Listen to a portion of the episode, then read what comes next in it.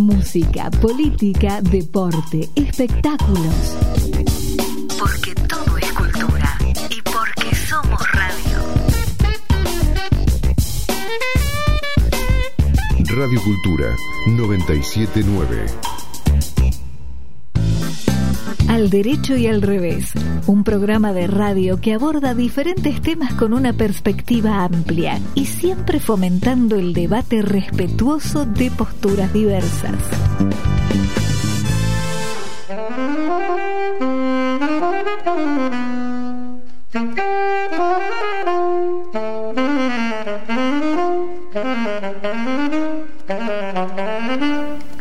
¿Qué tal? Buenas tardes, ¿cómo andan? Iniciamos el programa número 284 de Al Derecho y al Revés en excelente compañía.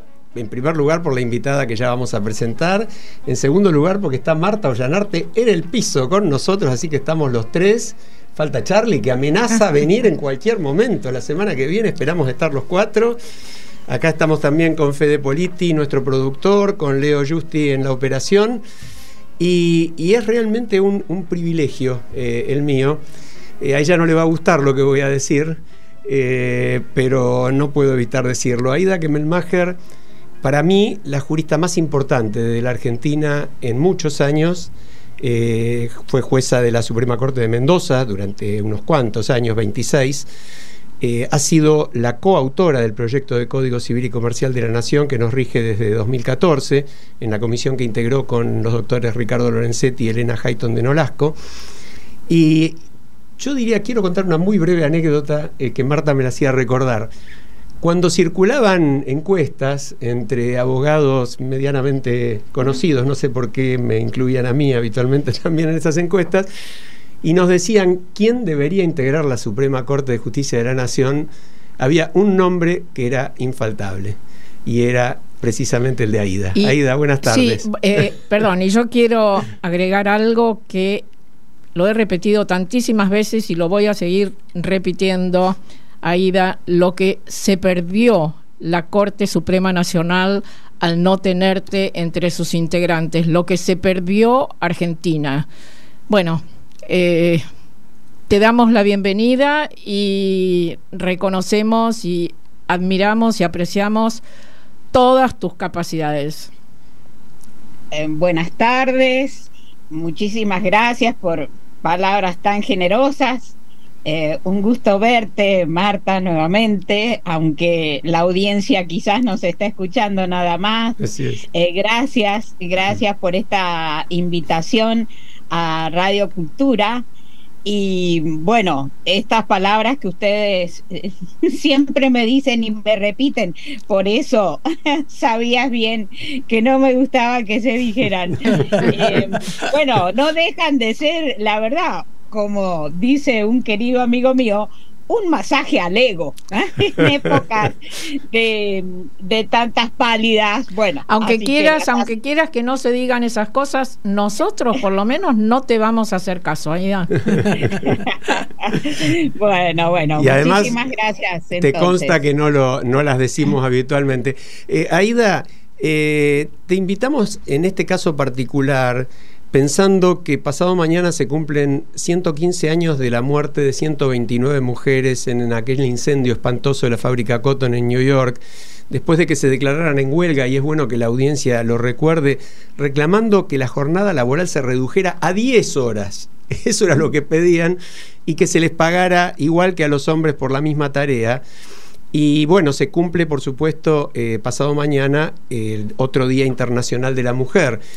Yo pensaba, la Asamblea General de Naciones Unidas la estableció en 1977 y apenas siete años después, siendo muy joven para el cargo, vos asumiste como jueza de la Suprema Corte de Mendoza, contribuiste ciertamente, rompiste techo de cristal y tuviste esa altísima responsabilidad por 26 años. Mi pregunta es, ¿cuánto te condicionó en esa trayectoria que incluye, repito, ser la coautora del código que rige la vida de todos los argentinos desde hace eh, nueve años, ¿no? Se van a cumplir. ¿Cuánto te condicionó eh, la trayectoria el hecho de ser mujer? Bueno, eh, la verdad es que en ese momento Mendoza no había tenido ninguna mm, mujer en la Suprema Corte de la provincia. Eh, yo iba a ser la primera. Y muchísimas provincias también carecían de antecedentes en esta materia. Creo que de alguna manera cuando pensaron en mí era porque en ese momento todavía la frase que se decía era alguna mujer hay que poner. Entonces, era, era algo así como, bueno, para que nos miren bien, alguna mujer hay que poner. Es, esa frase a mí puedo decir que me sirvió de mucho desde el año 66 en adelante cuando me recibí. Porque cuando había que organizar algunas jornadas, algún congreso, eh, algún panel, también se empezaba a decir esa famosa frase, alguna mujer hay que poner. Entonces, bueno, esa frase mm, que suena tan mal, sin embargo, a mí me abrió muchas puertas. Claro, eh, sabía de la responsabilidad que tenía y por eso, bueno, me mataba porque las mujeres, pese a todo y a todo lo que se ha avanzado, desde entonces y desde antes, etcétera, hay una cosa que tenemos que seguir haciendo y que está bien que la hagamos, pero que no está bien que no la hagan los hombres, que es rendir exámenes todos los días. Entonces, las mujeres, a donde estamos, y ni qué hablar cuando se rompe ese techo de cristal, tenemos sobre nosotros esa, esa presión de que el examen se rinde todos los días cada sentencia es un examen que rendís, cada conferencia es un examen que rendís.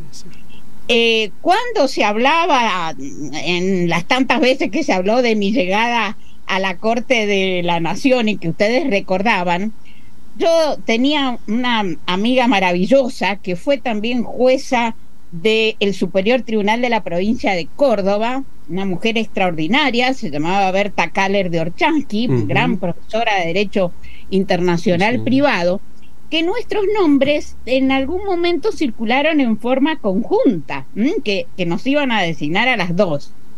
Y como digo, nosotros éramos grandes amigas. Y, y Berta siempre me decía, Aida, mira, si sale esto, escúchame, somos mujeres, somos judías, estamos a favor del divorcio. Acá lo único que nos falta es ser negra. Y, o sea, efectivamente nos faltó ser negra y por eso no llegamos ni ella ni yo. Eh, en fin, esta es un poco la historia. Mm, si vos me preguntás cuánto, cuánto incidió este asunto. Y después en la corte, mientras ejercí en esos 26 años que recordabas, era la presión, ¿no es cierto?, de decir, no puedo fallar, no puedo fallar. Eh, una presión razonable, porque cuando uno está en la función pública, no tendría que hacer siempre todo lo posible para no fallar. Pero es algo que cargamos las mujeres cuando estamos ejerciendo la función pública, sí. Eh, sí, y hay que ser muy razonables, ¿no? Vos justamente tenés toda una elaboración en relación a la justicia y la razonabilidad. ¿Nos puedes contar algo de eso, Aida? Bueno, eh, esto de la razonabilidad era un concepto que no estaba en los códigos antes del Código Civil y Comercial que recordabas y que está en vigencia desde agosto del 2015 que no estuviese escrito en el código no significaba que no existiera en el mundo jurídico. De hecho, la Corte Suprema de Justicia de la Nación abrió como una causa específica del recurso extraordinario. Para los que no, no saben de esto, lo vamos a explicar un poquito. Un recurso extraordinario quiere decir justamente eso, que no es una vía ordinaria. Los juicios se terminan ante los tribunales de grado.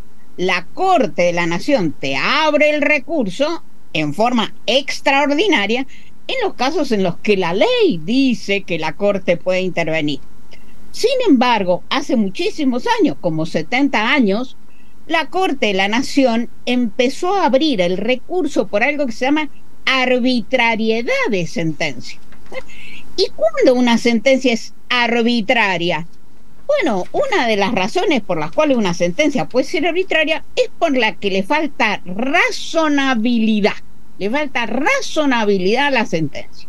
Bueno, claro, para los juristas clásicos que están acostumbrados a que la cancha está marcada con una línea muy definida, lo que está fuera antijurídico, lo que está dentro jurídico, lo que está fuera contra la ley, lo que está dentro conforme la ley.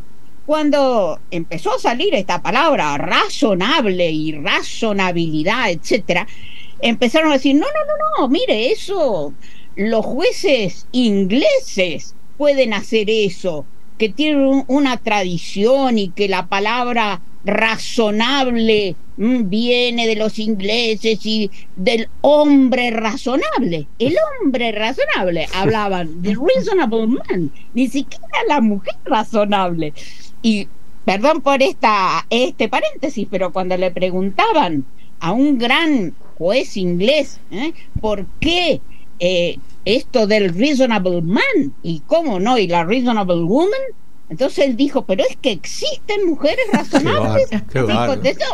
Bueno, eh, Perdóname, entonces, Aida, un, un solo comentario ahí. ¿De cuándo estás hablando? Porque eso es interesante, ¿no? ¿De qué época claro, el juez eh, este? esta, esta frase que te estoy hablando de, de un juez muy conocido eh, es de principios del siglo XX, los Claro. años 20, 30. Pero eh, era entendible en este juez. ¿Por qué? Porque la expresión reasonable man, mm, que, que, que usa, que usa y siguen usando los ingleses, aunque ahora se usa reasonable person, para que estemos todos comprendidos, ¿cómo nace esta expresión del hombre razonable? El hombre razonable para aquellos jueces ingleses era este hombre común que se subía a un bus, ¿no? un micro, que iba de tal lugar a tal lugar. Claro, en la época victoriana, cuando se hablaba de esto, los que se subían al bus eran los hombres, no eran las mujeres. ¿sí? Entonces de ahí viene esta expresión del hombre razonable. Bueno, lo cierto es que la razonabilidad es un concepto que efectivamente primero se usó en lo que nosotros llamamos el common law, o sea, todo este derecho armado sobre la actividad judicial. De Inglaterra, Estados Unidos, todos los países que integran ese sistema. Pero eso no quiere decir que sea una noción extraña, indico, a nuestro sistema. De hecho, recordaba esta historia del recurso extraordinario. Y por eso el Código Civil y Comercial lo incorporó expresamente, porque es parte de nuestra tradición. Y entonces el artículo 3 del código, fíjense ustedes, abren el código y con lo primero que se encuentra con un artículo que dice que este código mm, rige los casos que este código va a regir, se rige por lo que dice este código, sí, pero también por los tratados de derechos humanos. El Eh, artículo Aida, dos, Aida, sí. una, una, una cuestión en relación a esto. En tus tantísimos años como jueza de la Corte Suprema de Mendoza, ¿pudiste notar alguna eh, diferencia en cuanto a la razonabilidad utilizada en las sentencias por los jueces varones o las juezas mujeres? ¿Podés hacer alguna distinción en relación a eso o, o no? ¿Era algo que Te- no, podía te darse o no? que de- te tengo que decir que no. O sea, no es que eh, cuando yo revisaba las sentencias en la Corte de Mendoza, yo decía, acá voy a presumir la razonabilidad porque viene escrita por una mujer. No, no, no, no. Hay de todo.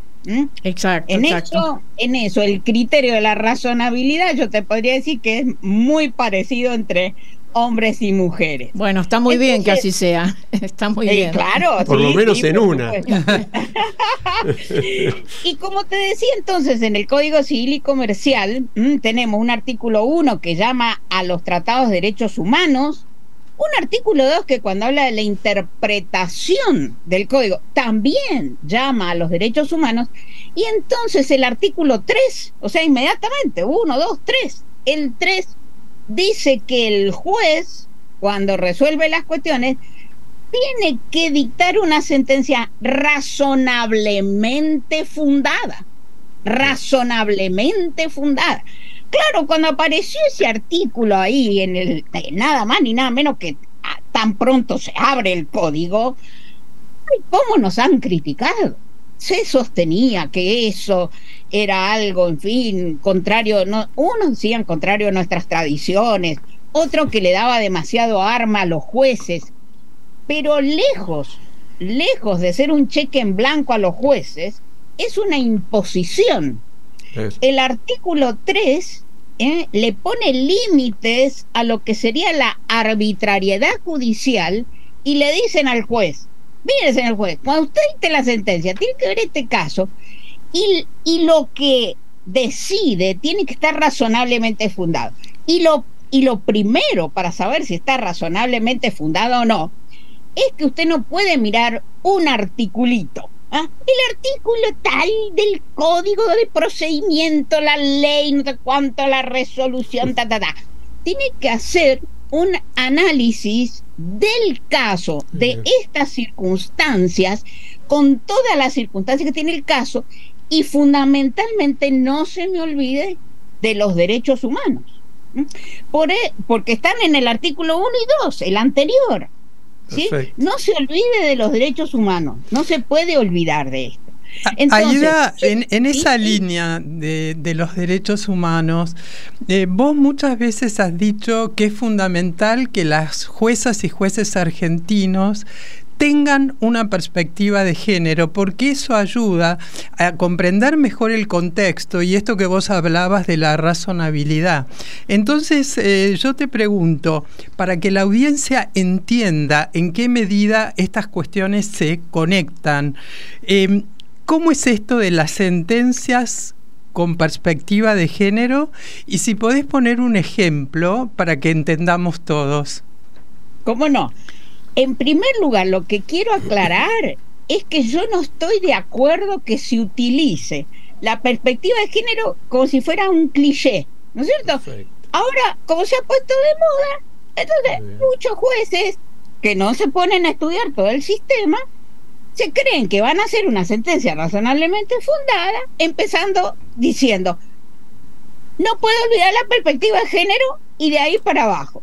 Hemos tenido casos, hemos tenido casos muy dolorosos últimamente cuando justamente se exageró esta cuestión. Me refiero al tema de el niño Lucio. Por eso empiezo con esto. Perspectiva de género no es un cliché, ¿eh? no es una fórmula que yo puedo poner en una sentencia. ¿Cuándo aplico perspectiva de género? Para aplicar la perspectiva de género, yo tengo que analizar si en el caso hay una situación de desigualdad entre las partes que están en el proceso. Y esa desigualdad, o sea, la ley te habla de la igualdad, etcétera, etcétera, pero es la igualdad formal. Entonces lo que tengo que estar mirando es si en el caso, por eso el artículo 1 del Código Civil dice los casos que este código, o sea, este caso que yo tengo, me encuentro con que hay una de las partes que está en una desigualdad y esa desigualdad proviene precisamente de pautas culturales por las cuales, en este caso, la mujer estuvo siempre desplazada por, insisto, pautas culturales que la desplazaron en el sentido. Esto, por ejemplo, es muy frecuente, ya que me pedías un ejemplo, en casos de disoluciones de uniones convivenciales. ¿sí? Personas que han vivido muchos años en unión convivencial, nunca se casaron. La mujer a lo mejor tenía antes de esa unión convivencial un trabajo, pero como esto era hace muchos años, las mujeres dejaban el trabajo, eh, empezaban a conformar un hogar donde tenían muchos hijos, donde estaban sobrecargadas de trabajo, donde entonces, ¿qué le pasa a esa mujer cuando la unión convivencial se disuelve? Bueno, se encuentra con que tiene una mano atrás y otra adelante.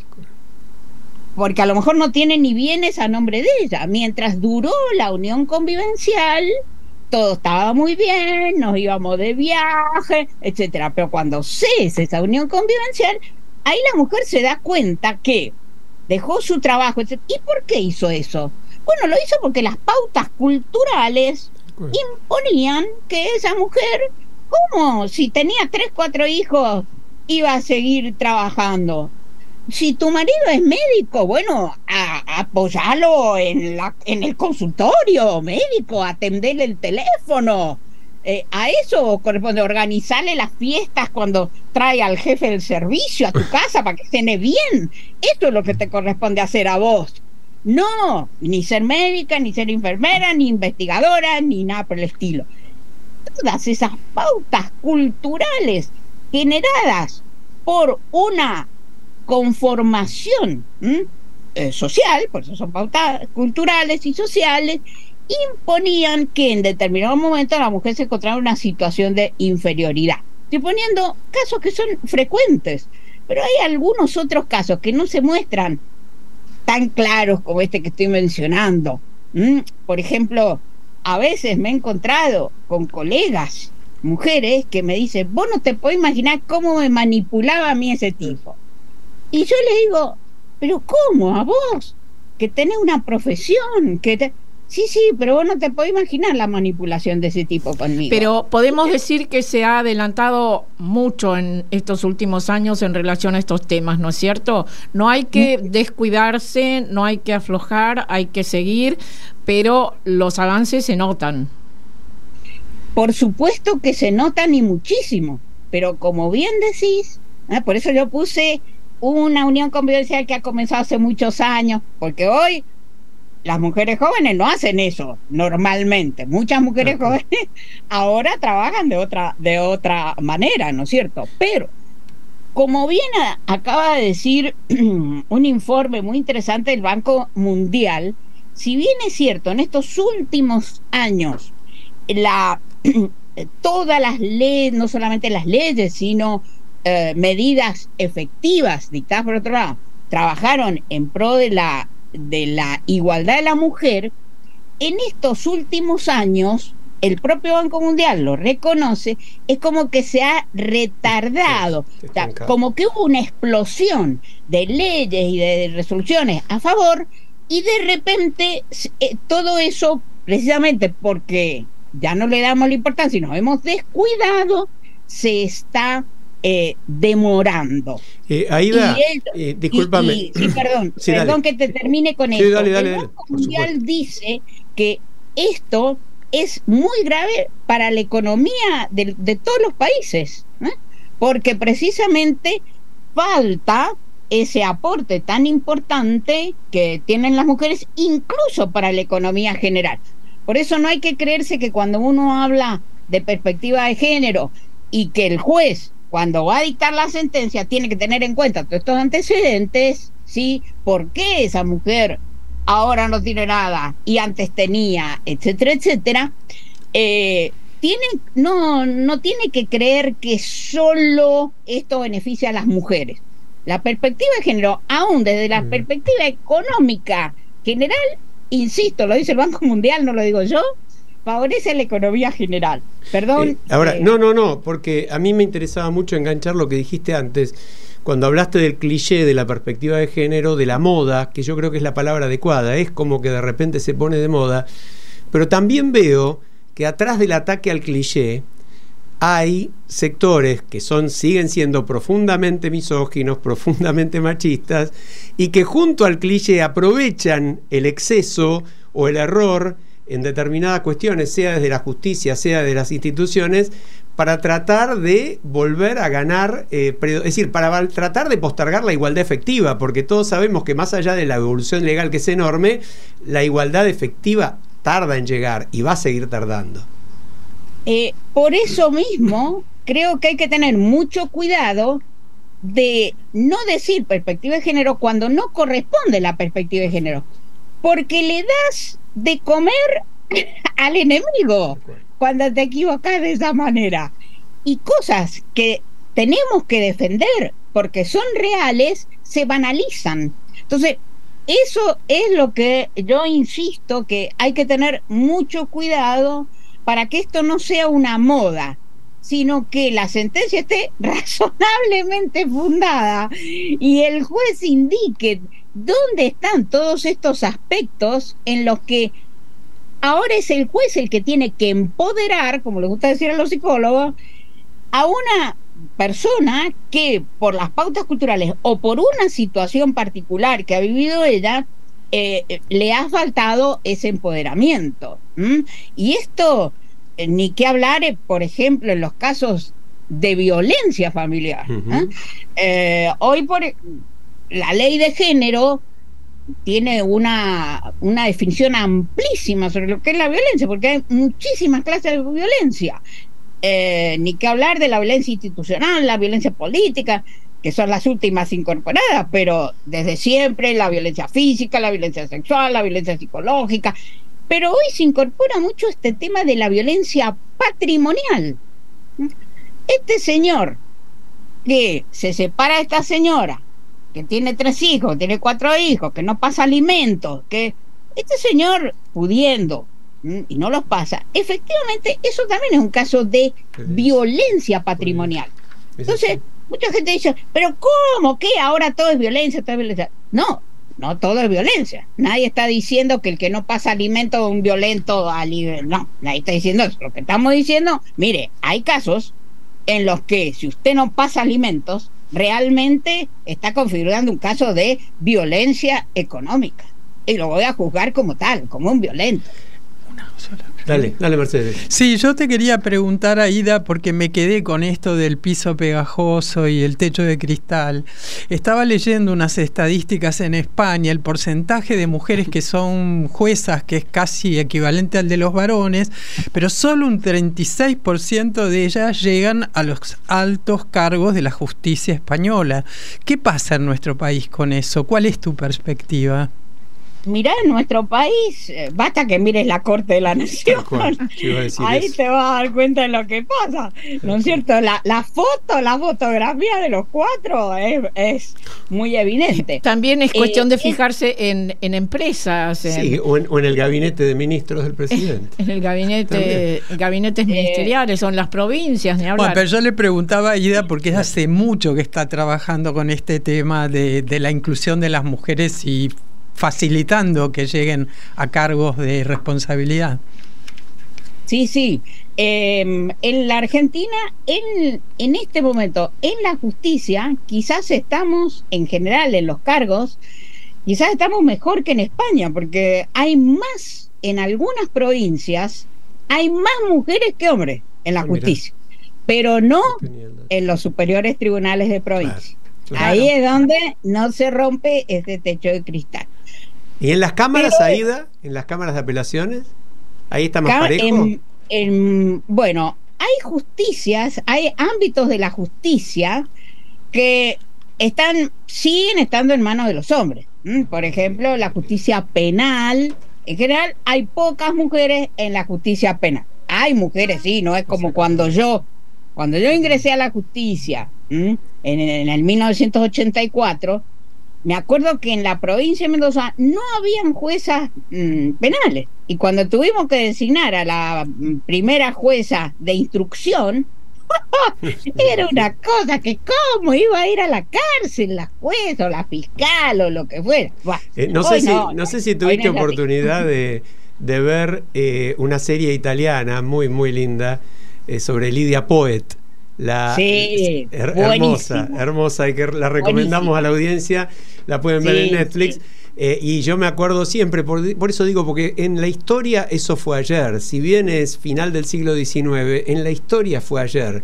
Cuando es, le quitan Alejandro, la matrícula. ¿Cuál es el nombre de la, es la serie? primera, Lidia Poet. Como la ley de eh, Poet se llama la. Es la ley de Lidia Poet. La ley de Lidia La Poet que lo recomendó eh, Alejandro, la vimos con Bemi y nos pareció genial. es Así que linda. la recomiendo también. Pero lo que, lo que quería Sí. decir es esto, eh, en esa serie que es de la primera abogada italiana matriculada, se matricula y a los tres meses le prohíben ejercer porque dicen que que una mujer ejerza es un desprestigio para la abogacía. Es una historia de vida extraordinaria la de esa mujer que consiguió ejercer recién a los 65 años, se había recibido a los 24. Bueno, acá entre nosotros, según leí en una oportunidad, no recuerdo quién lo escribió, y me pareció fantástica la investigación que había hecho al respecto, las eh, mujeres eh, médicas pudieron acceder a esos títulos mucho antes que las mujeres que pretendían ser abogadas. ¿Y cuál era o qué restricción se ponía en ese caso o cuál era el temor? Y bueno, abogadas no, porque pueden llegar a redactar leyes o pueden llegar a redactar códigos. Qué horror. horror. bueno, fíjense qué cosa interesante nuestras grandes mujeres cuando uno mira para atrás.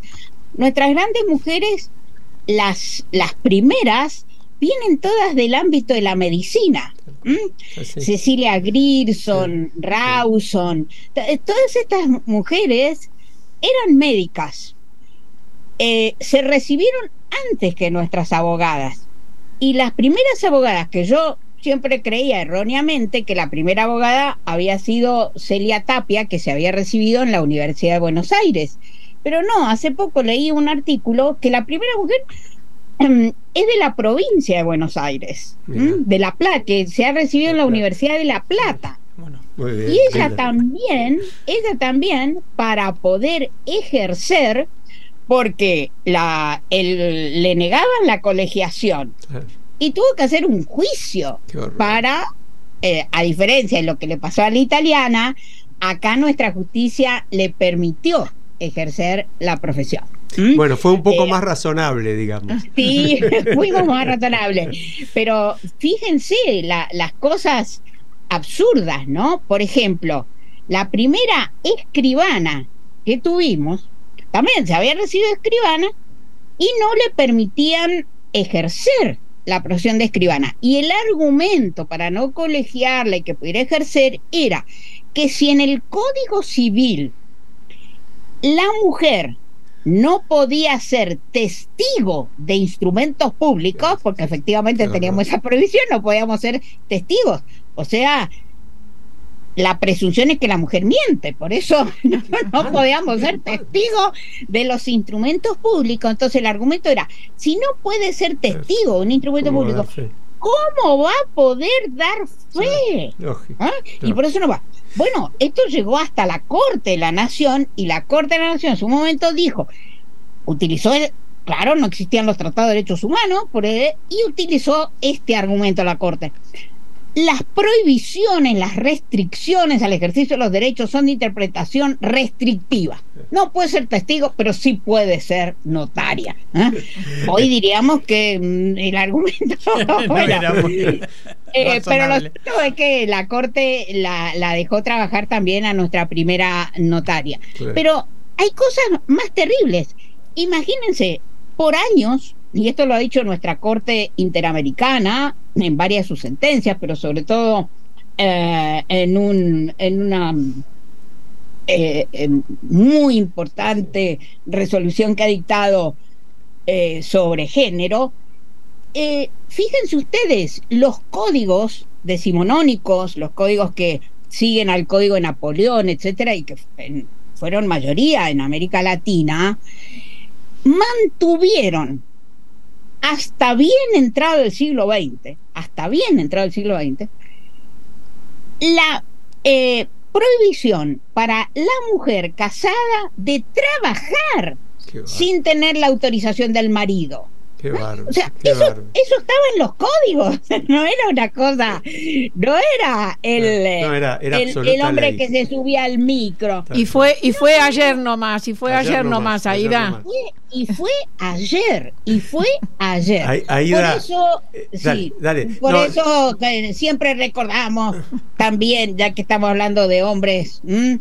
a Alfredo Palacio, a Lisandro de la Torre y a nuestras grandes mujeres socialistas que fueron las que permitieron una ley de derechos civiles de la mujer en nuestro país en los años 30, antes que en muchos otros países, y que eliminaron esas prohibiciones. ¿no es cierto? Eh, pero, Aida, no- pero nos fue quedaríamos- ayer, Fue ayer.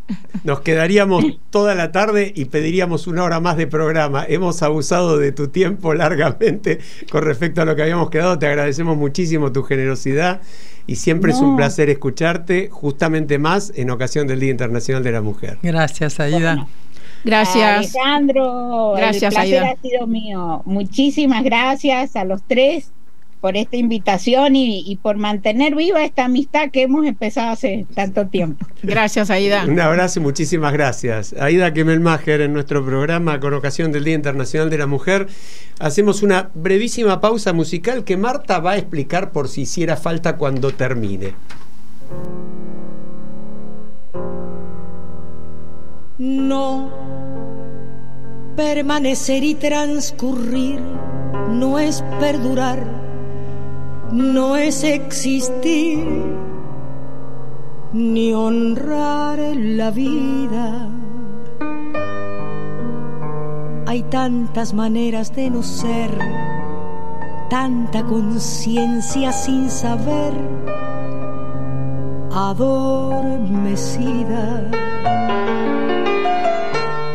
Merecer la vida no es callar y consentir tantas injusticias repetidas.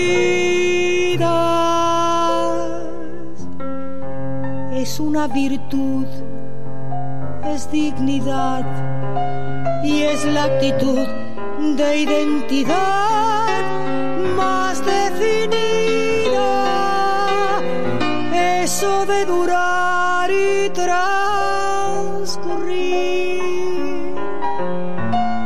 No nos da derecho a presumir, porque no es lo mismo que vivir, honrar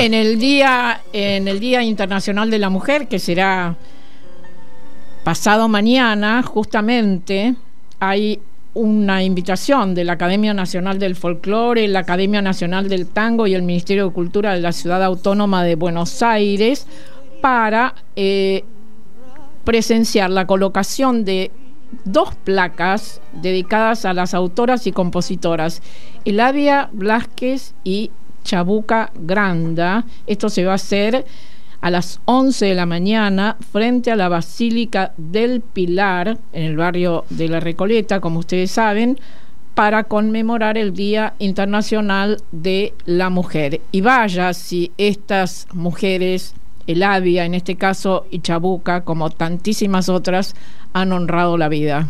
Sin ninguna duda, sin ninguna duda. Muy merecido homenaje. Cambiamos de, tema, pero la audiencia se va a dar cuenta que por ahí no cambiamos tanto de tema. A pesar de que lo vamos a escuchar a Marcelo de Jesús desde Washington, el tema que trata Marcelo, uno de los temas que trata, el otro es muy interesante para quienes vayan a viajar a Estados Unidos, tiene relación con lo que acabamos de charlar con la gran Aida Kemelmacher. Lo escuchamos, Leo, a Marcelo de Jesús. Hola Alejandro, Marta, Mercedes, Carlos. Con un nuevo reencuentro seguimos hoy con un tema de actualidad el lenguaje inclusivo en los Estados Unidos. Se trata de un movimiento creciente en el país, aunque resistido por los sectores tradicionales, particularmente los republicanos. Este lenguaje, que trata de evitar utilizar palabras que denoten el sexo, generalmente es auspiciado por sectores progresistas o de izquierda. En Estados Unidos lo llamaríamos demócratas liberales. El lenguaje inclusivo es parte de una batalla cultural más amplia entre sectores que auspician una revisión de la historia, por ejemplo, Washington y Jefferson serían ahora esclavistas y los blancos opresores, y los sectores tradicionales que resisten estas perspectivas. Por esto, esta columna ha seleccionado como noticia que en el estado de Connecticut tiene bajo tratamiento una ley para prohibir el uso de la palabra Latinx como palabra neutra que se usaría en lugar de la palabra latinos.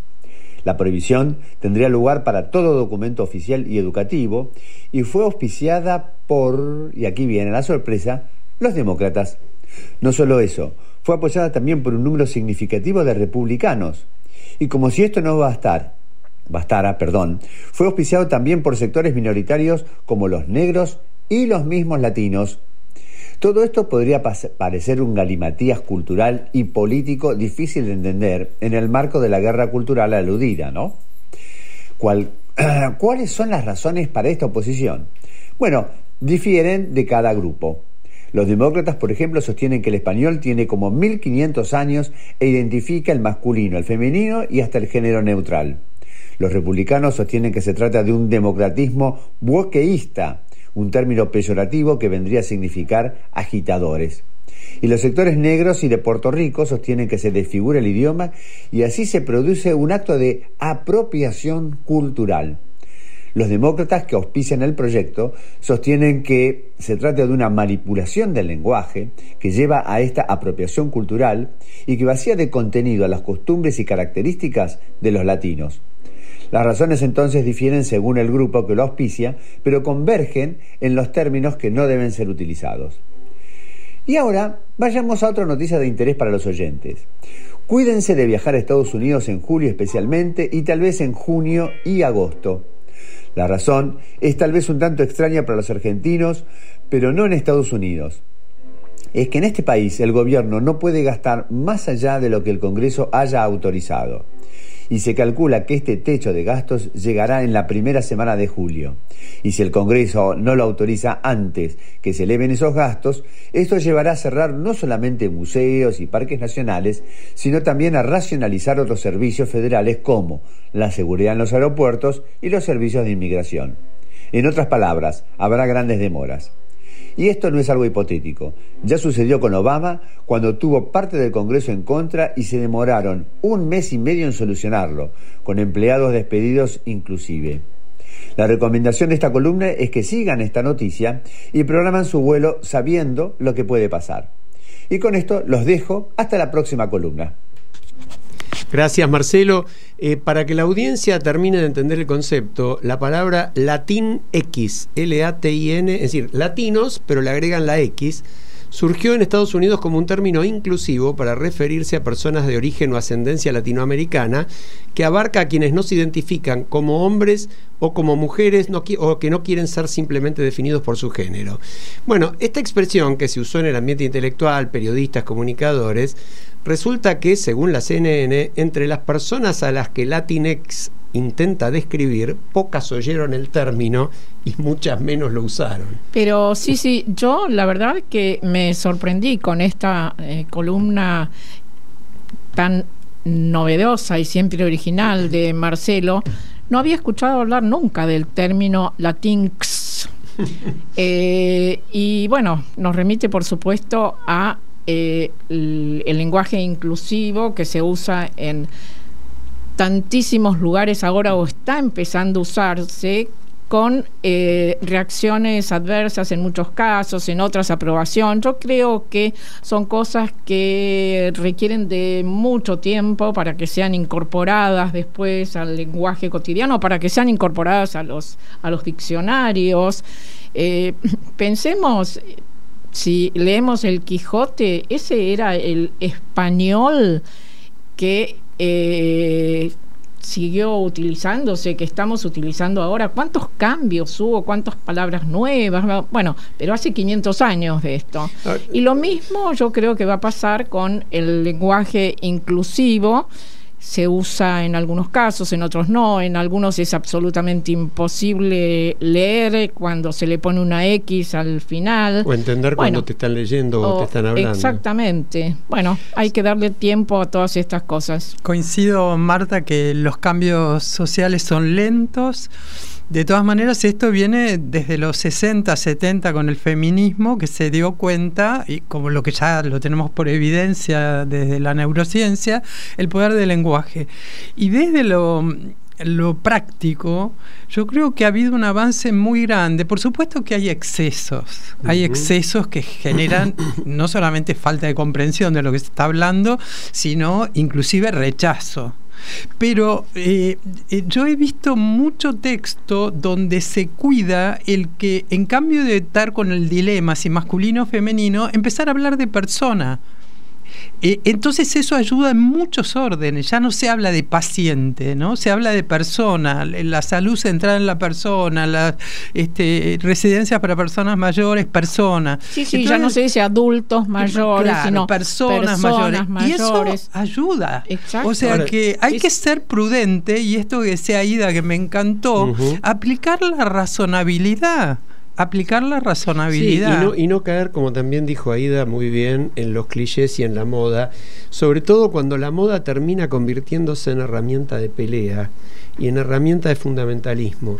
Los, fundamentali- los fundamentalismos no hacen otra cosa que alimentar otro fundamentalismo. Es lo que dijo ella, no es inteligente. Si vos querés que la gente hable en inclusivo por obligación, si lo impones o si lo planteas de una manera agresiva, lo que se provoca es reacción. Y la reacción- Absolutamente. lo peor es que la reacción no es contra el idioma, como siempre pasa. Es decir, yo voy a dar un ejemplo por ahí un poco eh, distinto, parece distinto, pero que para mí aplica. Eh, la apropiación de la idea de los derechos humanos por determinado sector político en los últimos años en la Argentina, a la primera que perjudicó es a la causa por los derechos humanos. Porque el haberla hecho, ah, no, esto es solamente nuestro, esto es solamente de aquí y de allá, y encima derechos humanos selectivos, porque nos interesan uno, pero no nos interesan los otros, nos interesa la historia, pero bueno, es un poco lo mismo. Si vos planteas un fundamentalismo, eh, fíjate esta frase que yo leí, ¿no? Y cortamos con el tema porque no, no sé si da para más, eh, que es la de eh, los interesados no lo usan. El Latinx no lo usa el común de los latinos. Además, eh, se han opuesto, tal como lo decía Marcelo, tanto demócratas como republicanos y también las propias poblaciones que estarían incluidas en, en esta supuesta nueva calificación Tal ¿no? cual. de Latinx. Tal cual, tal cual. Eso yo, lo llamaría un exceso, pero sin ninguna duda el poder en determinados momentos focalizar en persona y hablar de las minorías y de, y de las mujeres que somos mayoría, pero como planteaba Ida, excluidas de un montón de espacios de responsabilidad, es muy importante el cuidado del lenguaje. Y yo creo que los propios varones están tomando conciencia de la necesidad de enriquecer el lenguaje con estas propuestas, sin llegar al, al exceso. Sí, es- ese es el tema, ¿no? El equilibrio y sobre todo también un mínimo tema táctico, porque para todas las cosas, es decir, si Harari dejó algo en claro en, en- en sus obras, por ejemplo, es que los seres humanos somos lo que somos gracias a la participación y al trabajo comunitario, es decir, a la asociación, a nuestra capacidad de hacer cosas juntos. Cada vez más eso es indispensable. Lo vemos con los problemas de- del país y los problemas del mundo.